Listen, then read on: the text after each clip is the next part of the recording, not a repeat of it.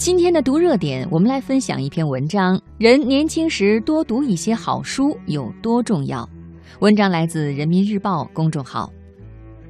一直很喜欢安静的图书馆和书店，因为只要用手掌抚摸那些书的脊背，内心便是莫大的宁静。置身那一片书海，外界的一切吵嚷，仿佛也在顷刻间消散。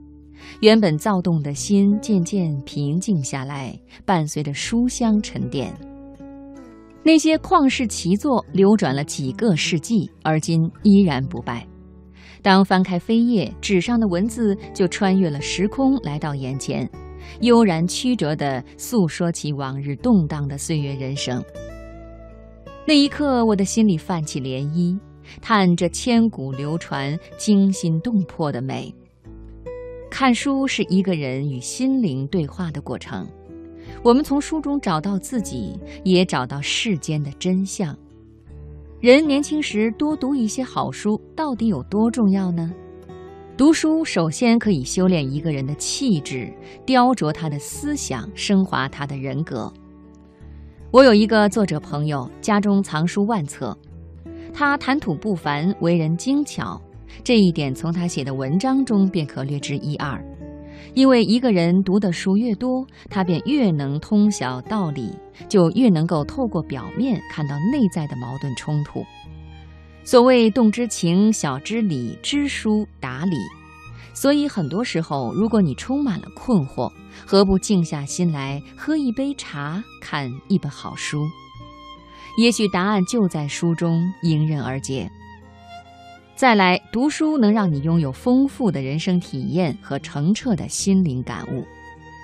或许你没去过北极，没有到过冰岛，没见过密西西比河沿岸茂密的树林，但是书能够带你抵达。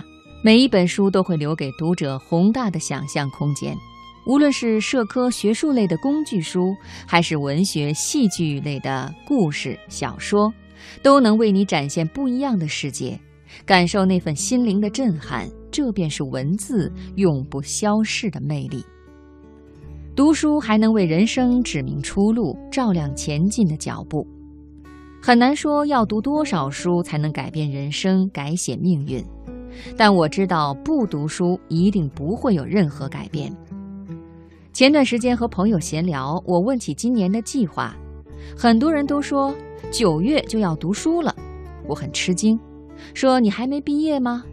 他们摇头，不是的，是工作了以后突然发现还是读书好啊，要多读书，然后笑称回炉重造。所以，如果真的有一天你的人生出现了困境，还能去读书的话，那你就努力的拼一把。毕竟，在充满荆棘的人生道路上，枕边还有好书相伴。你会被这份力量鼓舞，为这份恩赐动容。好的书可以一读再读，就像好的人会一生难厌。